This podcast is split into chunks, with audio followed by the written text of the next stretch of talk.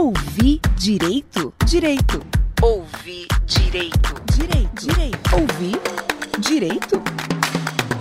Ouvi direito. O podcast do IDEC, Instituto Brasileiro de Defesa do Consumidor. Olá, começa agora o Ouvir Direito. Esse é o podcast do IDEC, o Instituto Brasileiro de Defesa do Consumidor, e hoje o tema é agrotóxico.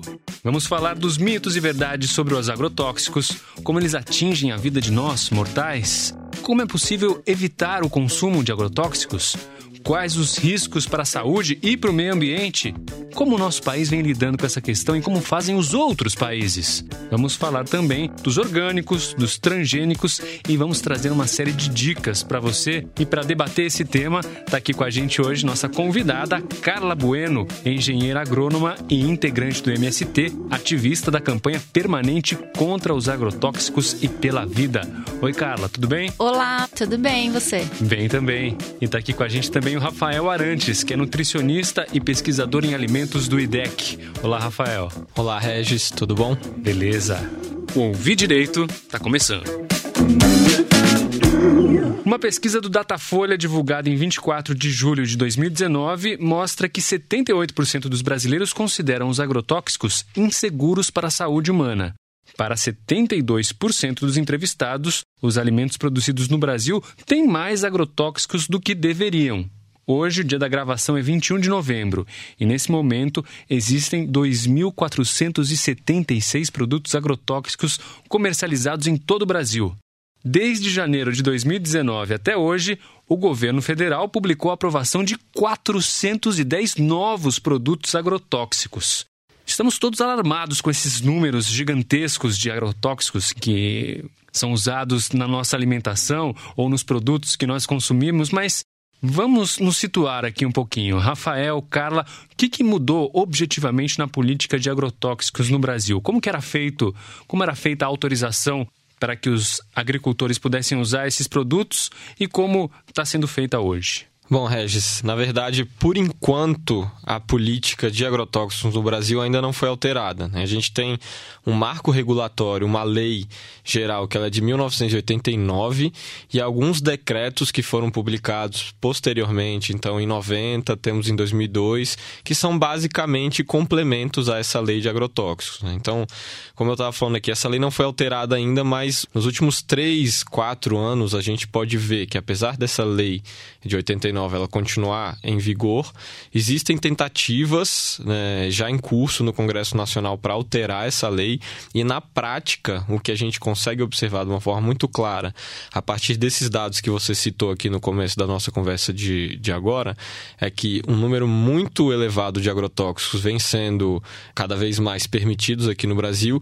E os marcos regulatórios, né, e isso mais uma vez uma palavra que parece estar distante é, do entendimento das pessoas que estão ouvindo a gente, mas que que mudam completamente a relação da produção de, de alimentos e também da qualidade do, dos alimentos que estão chegando na população. Né? Então... É, mas como é que é? Por exemplo, eu fabrico um agrotóxico. O que, que eu tenho que fazer para ele poder ser comercializado no mercado? Existem três é, instâncias, basicamente, que têm que deliberar sobre o uso dos agrotóxicos. Então, a gente tem envolvido o Ministério do Meio Ambiente, a gente tem envolvido o Ministério da Saúde, e aí quem representa é a Agência Nacional de Vigilância Sanitária, e temos também o Ministério da Pecuária e Abastecimento. Então, teoricamente, esse conjunto garantiria que o Ministério da, da Agropecuária olhasse para as questões de produção, as questões econômicas, o Ministério do Meio Ambiente possa olhar para os impactos ambientais e que para o Ministério da Saúde ele possa arbitrar sobre as questões de saúde. O que está se tentando fazer nesse novo marco de agrotóxicos que está eh, é, em discussão no Congresso Nacional é que não mais esses três órgãos tenham poder de veto, por exemplo. Né? Então, o Ministério da Saúde, ou portanto a Anvisa, não teria esse poder de veto direto a determinado agrotóxico que causasse grandes riscos à saúde e o mesmo raciocínio para o Ministério do Meio Ambiente, por exemplo. Então quer dizer que essas três instâncias estão atuando hoje de maneira mais permissiva, estão facilitando a aprovação de todos esses produtos agrotóxicos? É isso, Carla? É, é mais ou menos isso, mas os trabalhadores de dentro dos ministérios, os técnicos, os profissionais, eles têm as suas opiniões também sobre a questão dos agrotóxicos.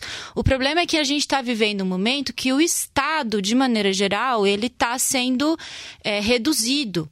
Então, o que aconteceu foi uma proposta, o pacote do veneno, né, o PL 6299, há, há quatro anos atrás, quando ele veio a ser proposto no Congresso Nacional, em 2015, 2015, é, era uma iniciativa ainda isolada do setor mais conservador da agricultura, dos latifundiários, é, no sentido de uma ofensiva mesmo, de abrir, de liberalizar o mercado para os agrotóxicos no Brasil. Porém, isso se encontrou, nos últimos dois anos, isso se encontrou com autoritarismo em relação à realização dessas, dessas novas substâncias. Então, esse número exorbitante de mais de 400 é, agrotóxicos via MP na canetada que se aprova esses agrotóxicos. É isso que está acontecendo no Brasil. É verdade que o Brasil é o país que mais consome agrotóxico no mundo? Bom, é verdade total e absoluta, né? Existem evidências, evidências científicas, evidências de dados dados e evidências de monitoramentos. E essas evidências elas são inquestionáveis, apesar de a ciência estar sendo colocada a prova, as pesquisas, né, o cúmulo da racionalidade está sendo colocada à, à, prova, mas esses dados eles são inequívocos. Então são monitoramentos da FAO, que é a Organização das Nações Unidas para Agricultura e Alimentação, e a própria indústria de agrotóxicos tem os seus próprios monitoramentos. A gente tem pesquisas do próprio governo brasileiro, do Ministério do Meio Ambiente. É, o último censo agropecuário ele foi divulgado também, então teve em 2008 e agora recentemente os últimos dados saíram. Então, esse dado de que o Brasil é o maior exportador em termos absolutos em toneladas de agrotóxicos, ele não tem questionamento em relação a isso. Não deveria ter, porque são dados, são fatos. Então, uhum. isso é uma realidade e agora muito imposta so, é, por conta dessa política fiscal que a gente tem de permissibilidade em relação ao uso de agrotóxicos. Mas os países que compram, por exemplo, a soja, o milho brasileiros produzidos com agrotóxico, eles não se importam em, em comprar esses produtos que são feitos com, entre aspas, veneno? Se importam, Regis. Inclusive, o, o, mercado europeu ele tem se tornado cada vez mais exigente em relação às questões sanitárias, né, mesmo da produção agrícola. Isso passa pela produção de carnes. No Brasil, a gente viveu vários processos aí nos últimos anos, mas também passa pelo contexto do uso exa é, exacerbado de agrotóxicos, né? Então, a Anvisa ainda antes de, de ter essa, esse momento autoritário, ela fazia o PARA, né? Que é o Programa é, de Análise de Resíduos em Agrotóxicos. E esses dados eram divulgados, né? A gente tinha um estado mais transparente. E esses dados divulgados demonstravam que a nossa produção havia contaminação, né? Dos agrotóxicos, alguns do, agrotóxicos, inclusive, de nível toxicológico muito alto. Então, é, essa é a grande preocupação, né? Enquanto a gente tinha acesso aos dados, que eram transparentes, a gente tinha mais informação. Inclusive, agora, se a gente é o maior, a gente já era o maior há quatro anos atrás. Então agora a gente é muito maior. Inclusive, quando aumenta o desmatamento lá na Amazônia, vai, a tendência é aumentar o uso de agrotóxicos, porque o pacote é o mesmo. Você queima, desmata, depois você insere uma commodity, e é isso que aumenta o uso dos agrotóxicos. Ouvir Direito, o podcast do IDEC. Nicolas Vital é jornalista e autor do livro Agradeça aos Agrotóxicos por Estar Vivo. Em julho de 2017, ele disse o seguinte na Rádio Jovem Pan. Sem os defensivos, os agrotóxicos, pesticidas, praguicidas, não tem agricultura, não tem comida para todo mundo. É isso mesmo? Sem agrotóxico não é possível ter boa produtividade e não tem comida para todo mundo? Dentro do modelo de produção do agronegócio, isso é verdade. No modelo de monocultura em latifúndio, ele é desequilibrado em sua raiz. Então, para esse modelo, é, o agrotóxico ele acaba sendo necessário. Por isso que eu aqui como agrônomo não poderia nunca defender que uma monocultura fosse conseguir ser 100% sem nenhuma, sem nenhum insumo que controlasse pragas, porque esse espaço que se cria, ele não tem biodiversidade. Então, a tendência é que ele gere praga sim. Então, qual é a nossa proposta, né? A nossa proposta é que a gente altere o modelo de produção. Isso significa o quê? Isso significa que a gente precisa consorciar mais de biodiversidade. Então, a gente pode juntar a soja, o milho, o arroz, a gente pode reconfigurar um espaço né, no, no campo brasileiro, um espaço mais próximo do que é uma floresta do que do que é uma monocultura.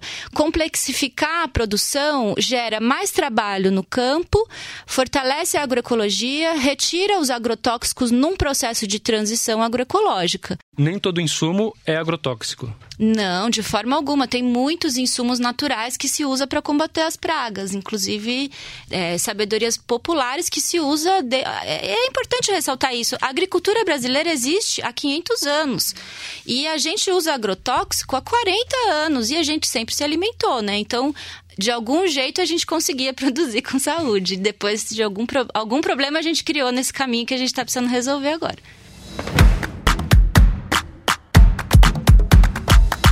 O deputado federal Kim Kataguiri tem uma série de vídeos no YouTube vinculados ao movimento Brasil Livre, nos quais ele defende o uso dos agrotóxicos. Vamos ouvir um trechinho da argumentação dele. Você já reparou que os principais veículos de comunicação e ONGs de tudo quanto é tipo fazem de tudo para demonizar o agronegócio, especialmente o uso daquilo que eles chamam de agrotóxicos? Ao contrário dos alimentos cultivados com defensivos agrícolas, os alimentos orgânicos já mataram. Foram responsáveis por ao menos 35 mortes e mais de 3 mil casos de intoxicação alimentar pela bactéria E. coli na Alemanha em 2011. Pois é, essa história de que os orgânicos são mais saudáveis não passa de pura mentira para justificar os preços mais altos, bem mais altos, até 270%. Pois é, um produto com qualidade inferior é mais caro simplesmente porque vem com a grife chamada orgânico na embalagem que vocês têm a dizer sobre isso? Eu acho que o Kim Kataguiri tá com medo do bichinho da goiaba. Eu acho que ele tá achando. ele tava dizendo que os agrotóxicos defendem as plantas, né? Assim, eu não tenho menor cabimento, porque o que os agrotóxicos fazem é eles atacam uma vida, que é o quê? Por isso que eles são os biocidas. Eles vão atacar essas vidas e as vidas, entre aspas, das pragas que se identifica lá. Agora, a planta, ela não é protegida, por isso não tem nenhuma razoabilidade científica no que o Kim falou, infelizmente. E nos outros países, então, como é que eles estão fazendo? Eles é, usam menos agrotóxicos, eles conseguem alimentar toda a população, conseguem produzir alimentos sem pragas? Como é, como é que é a, a política em outros países? Cada país tem seus marcos regulatórios, mas vários países têm cada vez mais caminhado para proibir o uso de determinados agrotóxicos, para proibir o uso de sementes transgênicas e também os alimentos produzidos com parte disso. A gente volta a falar aqui na Europa, a gente tem vários exemplos disso, mas não só no eixo Europa, né? Então a gente tem países como, por exemplo, a Índia, que tem uma quantidade enorme de produtores orgânicos, são mais de 500 mil. Existe um Instituto Nacional que chama IFOAM, que é a Federação Internacional que monitora o avanço do, do, da produção orgânica no mundo. Então são hoje mais de. É, são quase 180 países, se não me engano. A gente tem países na Oceania, a gente tem a Austrália com uma grande produção de orgânicos também. A gente tem um vizinho nosso aqui, que é a Argentina, que com, quando a gente olha para extensões territoriais é muito menor que o Brasil, mas tem uma produção de orgânicos três, três vezes maior que a nossa. Né? Então, existem sim experiências internacionais, mas experiências também no Brasil, mostrando a viabilidade da produção orgânica e agroecológica, que não vai ser da noite para o dia, mas ela já é uma realidade, é um mercado em franca expansão, que aqui no Brasil, segundo os últimos dados, cresce em torno de 20% ao ano, e a gente está falando aí de bilhões é, de reais que são movimentados né, e, e também ao redor do mundo, que pode e deveria ser melhor explorado pelo Brasil, que é um país que tem uma das maiores riquezas em termos de sociobiodiversidade comparado com outros países. Então, é, o Brasil poderia, né, tem a possibilidade de se colocar como um dos principais expoentes no mundo de alimentos orgânicos, agroecológicos e diversos, mas precisa adotar políticas que invertam a lógica atual que premia agrotóxico, que premia as monoculturas, como a Carla mencionou, que é soja, cana e milho, que não está alimentando pessoas, está alimentando animais e sendo utilizado também como material barato para os produtos ultraprocessados, que é basicamente refrigerantes, salgadinhos. IDEC Instituto Brasileiro de Defesa do Consumidor. IDEC apresenta Contos do Consumidor. Dona Hiroto tem uma barraca de pastel na feira. Seu Heitor é cliente fiel e toda semana saboreia um belo pastel na barraca da Dona Hiroto. Mas um belo dia ele reclamou. Ô, Dona Hiroto, a senhora está fritando pastel com óleo transgênico. Como? Óleo transgênico, veja se tem aqui na lata, significa que o óleo é transgênico. Ih, seu Heitor, não entendo disso. Entendo de pastel. Vai querer de carne ou de queijo? Da fábrica, direto da fábrica. Seu Heitor acabou não consumindo pastel naquele dia, o que fez Dona Hiroto pesquisar o que era o tal transgênico. Na semana seguinte, quando seu Heitor se aproximou da barraca, Dona Hiroto foi logo falando. Seu Heitor, barraca da Hiroto não tem mais óleo transgênico não. Não tem T na lata. Pode ver. Que bom, Dona Hiroto. E aí, vai querer de carne ou de queijo? Ah, manda um de cada aí para compensar o pastel que eu deixei de comer na semana passada, então. Então vamos começar explicando o que, que são, na verdade, os transgênicos de maneira objetiva e o que, que é esse T que o seu Heitor comentou aqui que tinha na lata de óleo da dona Hiroto. Os transgênicos são organismos geneticamente modificados, né? Então, pega-se uma espécie, por exemplo, vai do feijão, e aí você pega o DNA desse feijão, que é uma informação que tem em todas as células, né? Assim como do nosso corpo tem também do feijão. E aí você, aí o, o laboratorista vai pegar esse pedacinho e vai alterar o código genético desse pedacinho, né? E vai então introduzir uma outra característica de outra espécie dentro deste feijão. Não Essa... necessariamente vegetal com vegetal. Não também, né? necessariamente né? vegetal com vegetal. Então, assim, pode tudo né, nessa coisa de transgenia. Diferente, só para esclarecer, do melhoramento genético, porque assim, a gente quer uma fruta mais doce, a gente quer um, né, um alimento mais gostoso. Isso é melhoramento genético, a agricultura fez, sempre fez isso. E o que, que é o T? Que tem na, na, embalagem do produto transgênico. Legal, Regis. Eu vou até aproveitar essa historinha do conto do consumidor, então, para fazer um conto em cima do conto. Né? Imagine se a dona que faz o pastel continuasse usando essa latinha e nem tivesse o T do transgênico naquela latinha, o consumidor passaria por aquela latinha, a latinha continuaria com um óleo feito à base de soja ou girassol ou cânula transgênica e as pessoas não iam nem saber. Então estou fazendo uma brincadeira aqui, uma provocação de como é importante a gente falar também do direito e da garantia da informação. Então o que, que é aquele T dos transgênicos? Isso foi uma conquista, né? o IDEC esteve muito firmemente nesse posicionamento assim que os transgênicos foram aprovados no Brasil,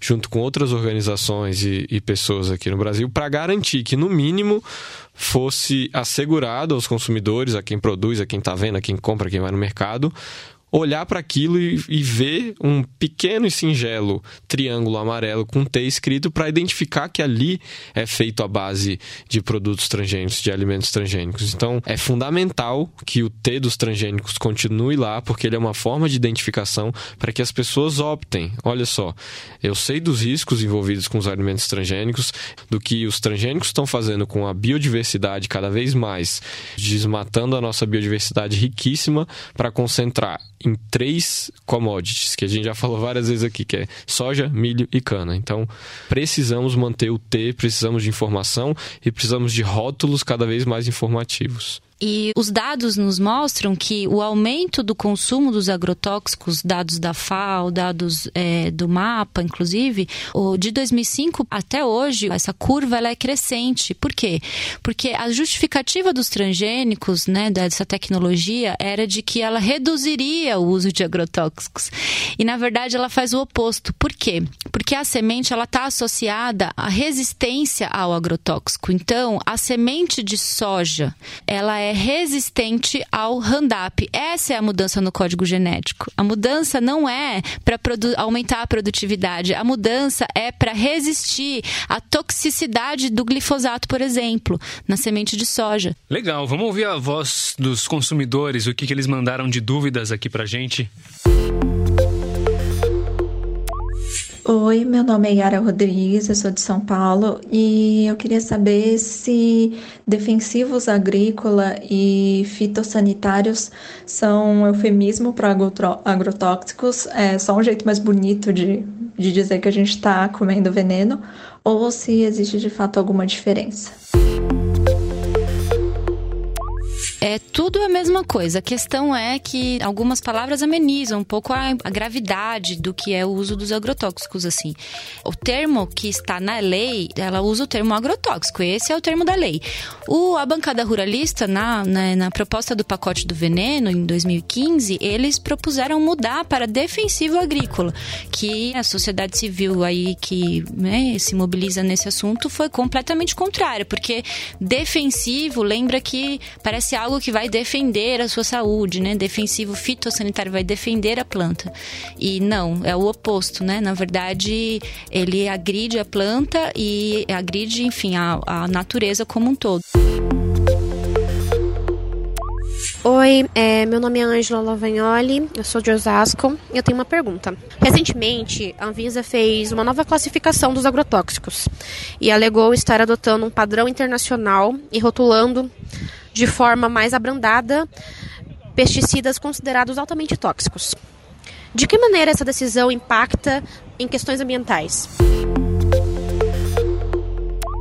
Angela, muito boa sua pergunta. Como você colocou, esse novo marco na Anvisa, ele trocou a classificação dos agrotóxicos, mas na verdade muito mais a comunicação dos agrotóxicos. Então, o que isso significa no dia a dia das pessoas? Esses produtos, esses agrotóxicos, os pesticidas, continuam com um alto grau toxicológico. Né? O que se mudou foi só a forma de informar. Isso vai trazer repercussões, por exemplo, um outro assunto que a gente vai comentar aqui depois, né? que é da isenção fiscal de agrotóxicos. Essas novas classificações vão ser utilizadas cada vez mais né, por essas indústrias para dizer que os agrotóxicos não causam riscos e que eles são inofensivos para as pessoas. Então, essa classificação mudou só a forma de comunicar, que vai ser muito ruim para a população, para os consumidores, para os agricultores e, inclusive, para as políticas públicas futuras que vão se basear nessa classificação muito mais permissiva e que não atende aos interesses de comunicações de risco para a saúde. Eu sou a Silvane Bosch, moro em São Paulo e assisti a uma reportagem sobre uma pesquisa internacional a respeito do mal que os agrotóxicos fazem e demonstrou que para que eles realmente façam mal, a pessoa teria que comer muito, quantidades absurdas, diariamente de algum vegetal ou legume, para realmente ter um efeito no corpo. Eu queria saber se isso é realmente verdade e se aqui já realizaram pesquisas desse tipo. Obrigada. Um primeiro ponto é saber também, né, nessa seara de estudos que a gente tem, quem financiou os estudos, porque a gente tem vários estudos, e aí uma questão que a gente trata do conflito de interesse, que são financiados, por exemplo, pela Bayer, pela Monsanto, que são as empresas que têm os agrotóxicos. Existem, de fato, estudos isentos e aí que precisam ser levados em consideração. Agora, essa questão da, das quantidades, é, especialmente nos estudos com humanos, eles são sempre dados de aproximação aproximação e dados relativos. Não, não são feitos estudos com teste de dosagem em seres humanos por questões de ética, que não dá para testar em seres humanos qual a quantidade de agrotóxico que vai ser tolerada. Agora, existem sim vários estudos que analisam o desfecho, por exemplo, de populações expostas ou que têm mais proximidade com agrotóxicos. Então, você citou o exemplo de um estudo da Holanda. Tem um grupo de pesquisadores do Reino Unido e de vários outros países é, pesquisando a associação de câncer de linfoma não Hodgkin, por exemplo, com a presença de agrotóxicos. E aí, por isso, vários organismos internacionais, como o IARC, que é um braço da Organização das Nações Unidas que olha para essa questão, que tem classificado alguns agrotóxicos como um alto risco toxicológico, podendo causar sim câncer e outros desfechos. E acho que só para finalizar um pouco da sua pergunta, a gente tem sim estudos aqui no Brasil. Recentemente, é, uma pesquisadora brasileira fez um estudo com o zebra fish, que é né, o peixe zebra, que ele consegue replicar 70% dos genes humanos, já que a gente não pode fazer testes em seres humanos, e que mostrou de uma forma muito contundente de que 10 tipos de agrotóxicos que foram testados em diferentes dosagens causavam potenciais de riscos altíssimos, levando à morte dos peixes, a disfunções e inclusive anomalias. Então, essa questão dos dados e evidências são muito importantes e eh, elas precisam ser colocadas de uma maneira muito mais responsável pelas agências reguladoras. Olá, meu nome é Luiz Costa e eu queria saber se existem pesquisas no Brasil que indicam uma relação entre o consumo de alimentos com agrotóxico e o surgimento de doenças e sobre o consumo de alimentos orgânicos e as doenças. Obrigado. Daria para te afirmar que sim, existem muitos estudos. Agora, quais doenças, né? Porque tem isso, tem má formação fetal, tem alguma relação aí com câncer. E eu acho que para proteger a saúde aí, Luiz, é melhor você optar, se você puder, né, optar por alimentos orgânicos.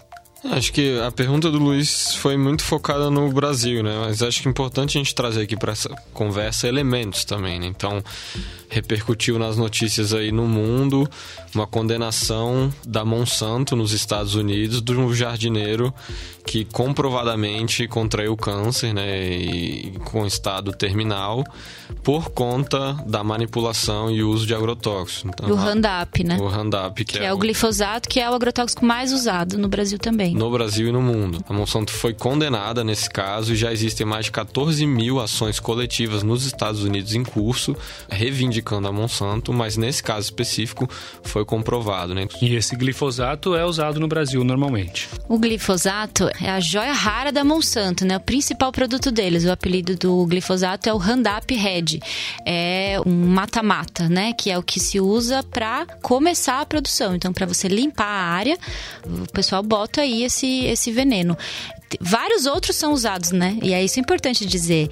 A gente só tem estudos de um agrotóxico dentro do alimento, mas numa produção não vai só um, vai vários, porque na soja tem o, tem o secante que você bota primeiro para limpar a área, né? Para facilitar o trabalho. Depois, é, quando vem as tais das pragas, né? Do sistema desequilibrado, você vai usar outro agrotóxico que é para matar os tais dos bichinhos. Então, a combinação desse coquetel, os estudos nem conseguem conseguem acessar, porque, enfim, é muito complexo, são as moléculas ali dentro, né? Mito? Verdade. Mito. Verdade. Mito. Mito. Verdade. Verdade. Mito ou verdade? É só lavar a fruta e a verdura com água corrente que sai todo o agrotóxico. Mito. Quem dera, né, Rafa? Se fosse assim, era bom, né? Na verdade, tem uma parte dos agrotóxicos que são superficiais, agrotóxicos de contato, que são esses que são utilizados na pós-colheita, que são para manter o alimento mais tempo na prateleira do supermercado. Esse agrotóxico é importante o alimento ser muito bem lavado, porque esse agrotóxico ele pode retirar. É, inclusive tem gente aí que sugere bicarbonato de sódio e tal. Então assim, eu na minha casa eu boto, porque acho que todo todo cuidado é pouco e não quero me contaminar. Agora, eu tenho certeza absoluta que não resolve o problema. Por quê? Porque os agrotóxicos, é isso que a gente precisa entender. Eles atuam dentro da planta. Eles atuam no xilema e no floema da planta, que é o quê? As veias da planta. Então, quando as análises são feitas e diz que tem resíduo, é resíduo lá dentro produto orgânico é cultivado totalmente sem agrotóxico. Verdade. É verdade, verdade verdadeira. Inclusive, não só os produtos orgânicos, os produtos em transição agroecológica também são produzidos sem agrotóxico. O problema é que é, o solo ainda não está tão necessariamente em condições para produzir o melhor dos alimentos. É aí que a gente encontra aqueles alimentos que não vêm tão bonitos na prateleira. Então, é muito importante valorizar os alimentos, ainda que eles não estejam perfeitos. Existe uma lei muito clara que determina o que é um alimento orgânico orgânico. Então a gente não precisa entrar aqui, mas essas questões também que ficam levantando dúvidas sobre o que é um alimento orgânico ou não. Um alimento, por lei, ele tem que ser produzido sem uso nenhum de agrotóxicos, de sementes transgênicas e de fertilizantes e adubos químicos. Então, pode confiar.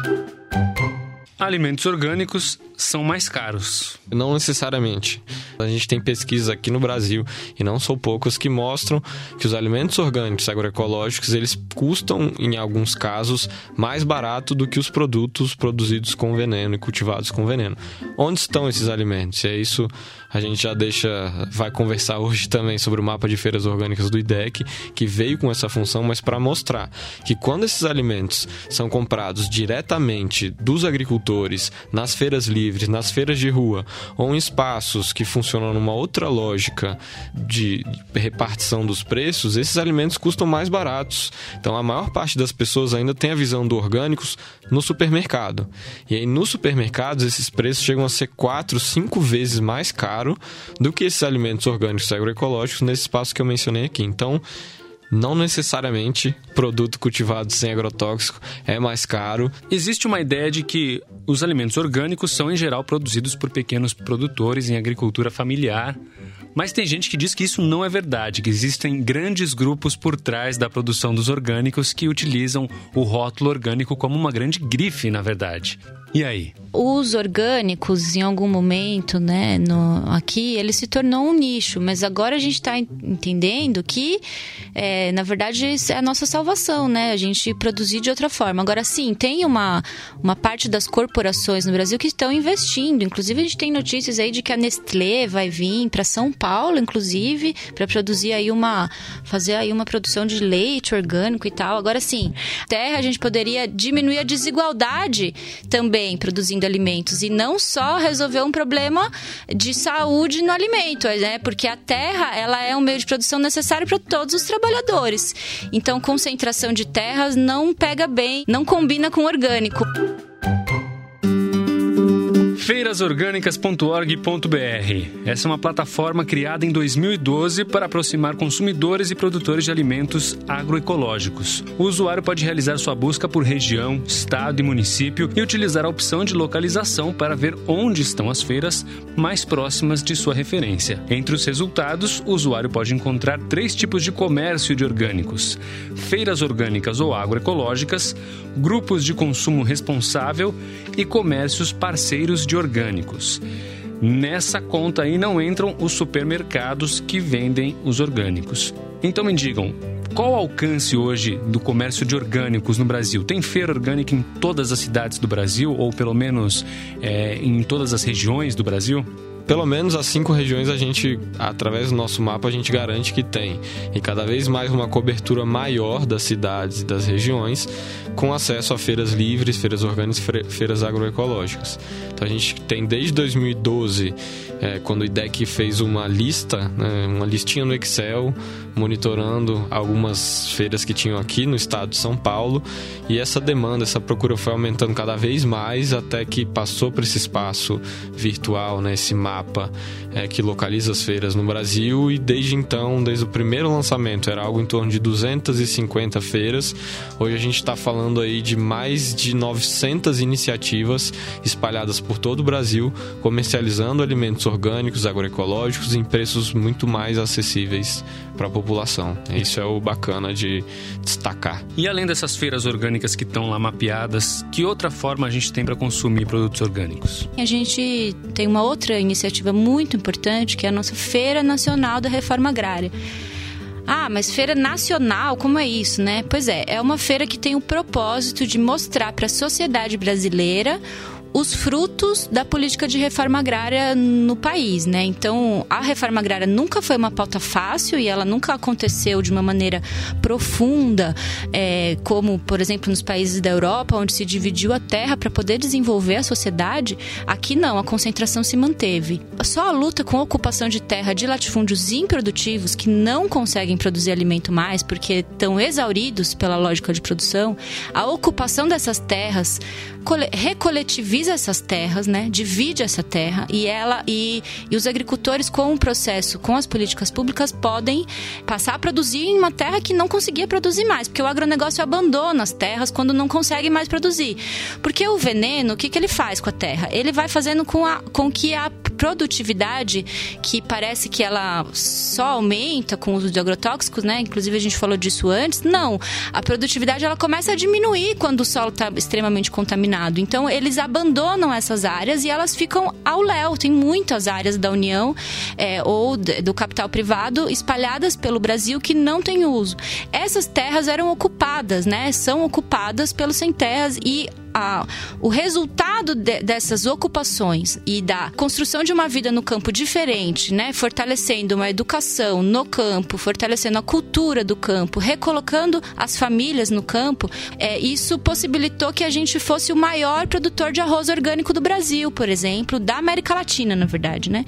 Então, hoje o Movimento Terra se orgulha de dizer isso, que em é, 20 anos, 30 anos de luta, hoje consegue oferecer para a sociedade, a partir do trabalho desses agricultores um alimento de qualidade que inclusive é inserido na merenda escolar aqui na cidade no estado de São Paulo, né? As nossas crianças, elas se alimentam com esse arroz.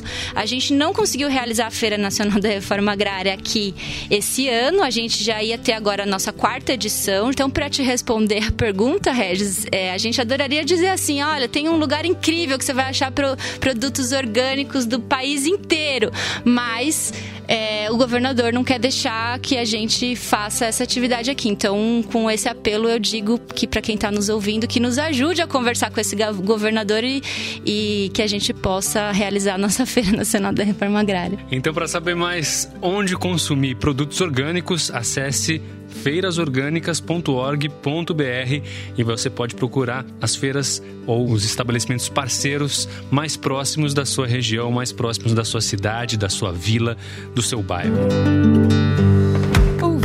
Direito, o podcast do IDEC. Tributação verde. Desde 1999, o uso de agrotóxicos é estimulado a partir de isenção de impostos. Entretanto, a partir de 2016, com o apoio do Ministério Público de Santa Catarina, o Fórum Catarinense de Combate aos Agrotóxicos e Transgênicos vem propondo a tributação verde, que tem como objetivo retirar os benefícios fiscais aos agrotóxicos. A medida também está em sintonia com a ADIM, Ação Direta de Inconstitucionalidade, número 5550 da qual o IDEC atua como amicus curiae, ou amigo da corte, no processo. Essa ADIM afirma que as normas tributárias sobre o tema violam o princípio da defesa do consumidor previsto na Constituição Federal e em outras leis brasileiras. Ou seja, além de potencialmente prejudicar a saúde humana e o meio ambiente, os agrotóxicos têm isenção fiscal? Como é que está essa luta? Conta pra gente, Rafa. Como é que isso se dá? Como isso muda a minha vida? O que, que significa isso? Então, quando a gente volta lá para aquele momento da nossa conversa que a gente fala de preço de orgânico, preço de agroecológico e dos impactos dos agrotóxicos, a gente está falando aí de que, enquanto os orgânicos e os agroecológicos precisam pagar questões de certificação, arcar cálculos de terra, arcar muitas vezes com o custo da mudança de uma transição de um padrão de uma terra que estava degradada, então que ele tem vários custos, os agrotóxicos são incentivados por não pagar imposto em quase sua integralidade. Então, o que a gente está falando? No momento de crise fiscal, é, uns últimos balanços de um pesquisador pesquisador nosso é, do IBGE, traz que nos últimos anos o governo brasileiro abriu mão, a gente está falando de 4 bilhões de reais. Isso é muita coisa. Então, quando a, pessoa que tem essa percepção real, que está em casa, vai fazer uma compra, fala, putz, eu não consigo comprar orgânico, é muito caro, eu gostaria, mas estou tentando, compro algumas vezes, as pessoas têm que ter na cabeça isso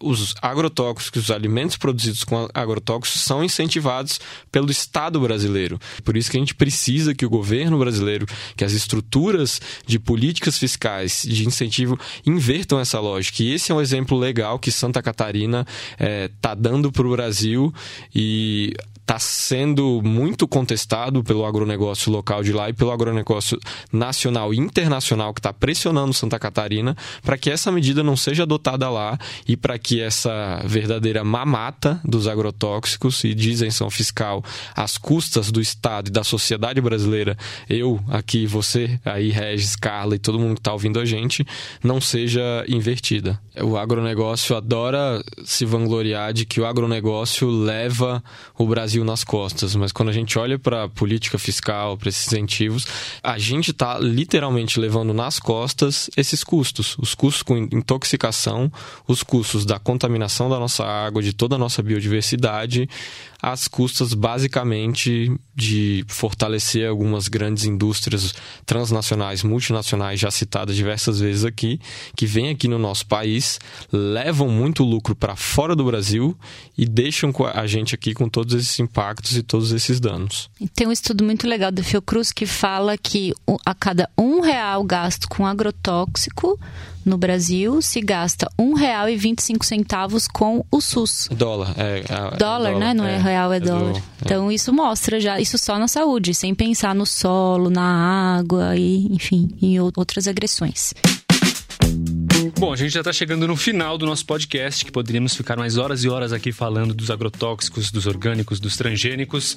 Mas lá no site do IDEC tem uma série de materiais produzidos, tem os mitos e verdades sobre os agrotóxicos, tem uma série de dicas para alimentação orgânica, alimentação saudável nas escolas, né? inclusive guias que você pode baixar, pode usar na sua escola, caso você seja um administrador de uma escola. Enfim, procure lá, idec.org.br, tem a parte dos agrotóxicos e tem essa parte coleção Escolas Saudáveis. Vale a pena procurar. Quero agradecer muito a presença do Rafael Arantes, nutricionista e pesquisador em alimentos do IDEC. Valeu, Regis. Eu que agradeço o espaço aqui, o convite. A gente está sentado aqui com a Carla, conversando sobre esse assunto tão importante. E a Carla Bueno, engenheira agrônoma, integrante do MST e ativista da campanha permanente contra os agrotóxicos pela vida.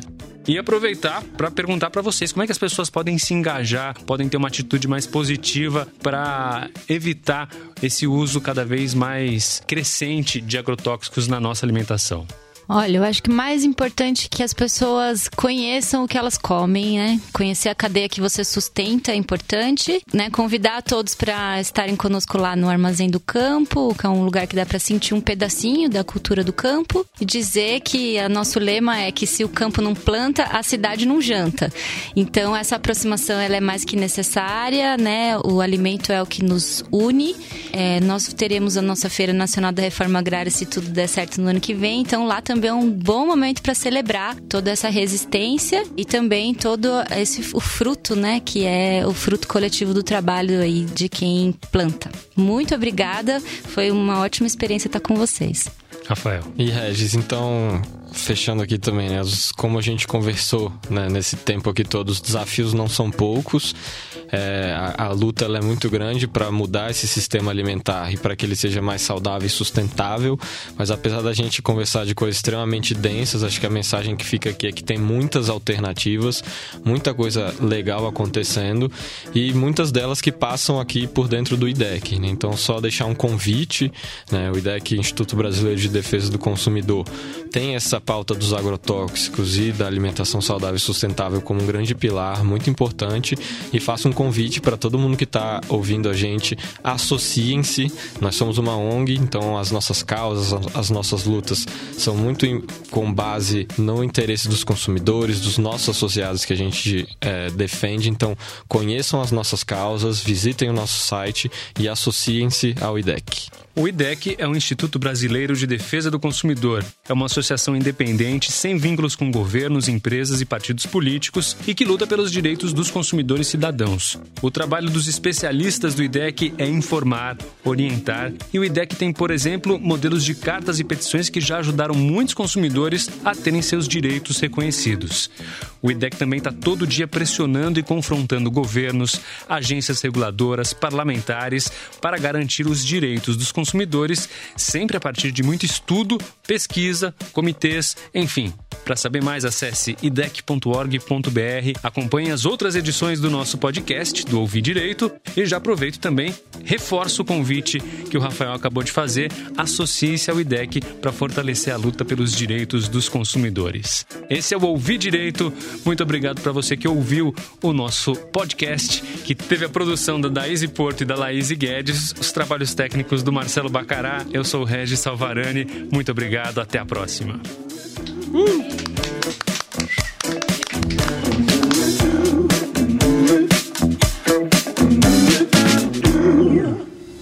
Ouvir direito? Direito. Ouvir direito. Direito. Direito. Ouvir direito? Ouvir Direito, o podcast do IDEC, Instituto Brasileiro de Defesa do Consumidor.